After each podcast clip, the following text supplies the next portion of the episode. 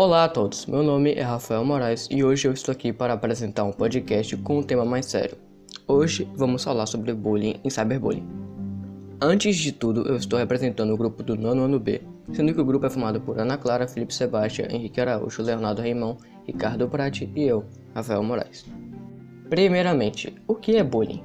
O bullying é uma situação caracterizada por agressões verbais ou físicas feitas de uma maneira repetitiva e intencional por uma ou um grupo de pessoas contra uma ou mais pessoas.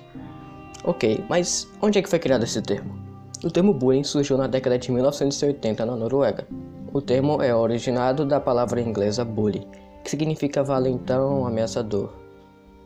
Ok, mas quem geralmente é a vítima? Qual é o perfil dessa pessoa?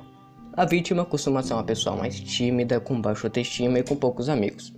Além desses motivos, também tem motivos de aparência, motivos culturais ou motivos religiosos. Onde está presente o bullying? O bullying é algo presente em todos os cantos da sociedade, porém está mais visível em escolas, faculdades e em locais de trabalho. Para saber se o bullying está presente em sua escola ou local de trabalho, por exemplo, você tem que identificar primeiramente quem é a vítima. Ok, mas quais seriam as consequências do bullying para a vítima? Como consequência do bullying, a vítima pode sentir vontade de se afastar do local de onde está sendo atacada, como escola ou lugar de trabalho. Ela também pode sentir tristeza e ódio pelos envolvidos e transtornos psicológicos como uma queda de autoestima, ataques de ansiedade e pânico e até sentir depressão. Em casos em que a vítima dá ouvido às ofensas, a vítima pode sentir uma grande vontade de mudar o seu corpo para agradar mais aos outros como tentativa de emagrecimento com regimes rigorosos, no qual pode causar transtornos alimentares. E o que dizem os especialistas? A psicóloga e psicoterapeuta Zidiana Sequeira explicou que as causas do bullying podem ser as mais diversas. Abre aspas, o que está numa pessoa um valentão? Pode ser a maneira como ela cresce, a ausência de restrições, inclusive em termos de educação, traços de caráter, modos de existência. A violência nas ruas torna tudo trivial. Inveja, ciúme. Fecha aspas. Segundo ela, na maioria dos casos, o agressor é a vítima. Abre aspas. A pessoa atacada hoje pode ser o, o agressor amanhã, como forma de vingança pelo tudo que já viveu. Fecha aspas. E quais são as formas de combater o bullying? Bem, na escola podemos fazer campanhas, na qual seria uma forma de prevenir, pois conscientiza os alunos e pais sobre os perigos do bullying e o impacto na vida das pessoas. Podemos intervir em situações. Em situações em que o bullying está acontecendo, a coordenação deve intervir chamando para conversar os pais e alunos envolvidos. E, em algumas situações, chamando o conselho tutelar. Uma outra opção seria ignorar. Pois uma das motivações dos aletões é saber que isso está te afetando. Então, assim que perceber que é uma vítima de bullying, fale com os responsáveis. E para combater em casa? Reparando nos sinais. Os pais devem ficar sempre atentos aos sinais.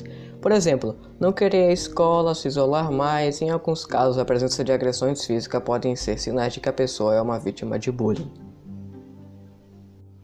Agora que já falamos sobre o bullying, agora vamos ir direto ao assunto de cyberbullying, o bullying virtual.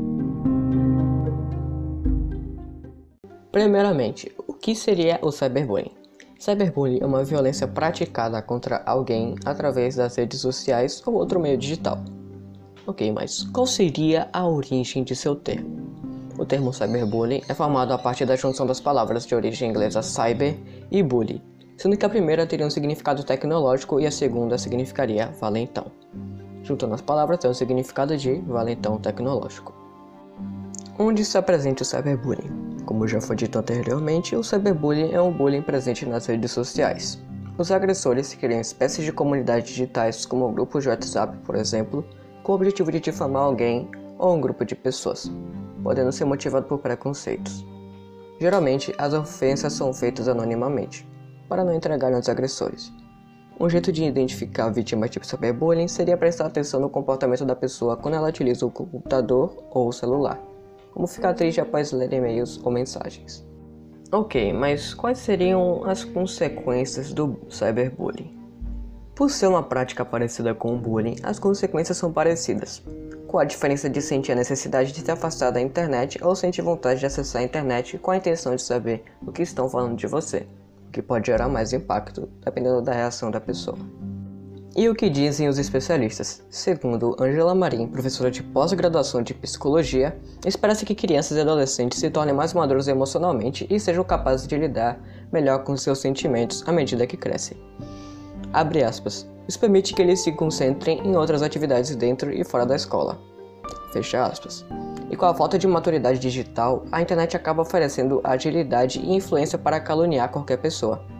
E o fato de estar escondido atrás do computador dá a ilusão de que não será descoberta, tornando o invasor mais ousado e implacável. E por último, como combater o cyberbullying? Os pais, além de alertar sobre os perigos da internet e como os prevenir, precisam também alertar das consequências de ser um praticante de cyberbullying. Você pode denunciar os casos. Se a pessoa souber que alguma outra pessoa está sofrendo cyberbullying, a pessoa deve incentivar para a pessoa que sofre conversar com o responsável.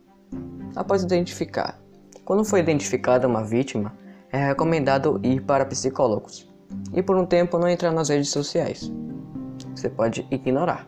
Uma das motivações dos alentões é saber que isso está te afetando. Então, assim que perceber que é uma vítima de cyberbullying, fale com os responsáveis. E esse é o fim do podcast. Espero que tenham gostado e tenham uma ótima semana. Até mais.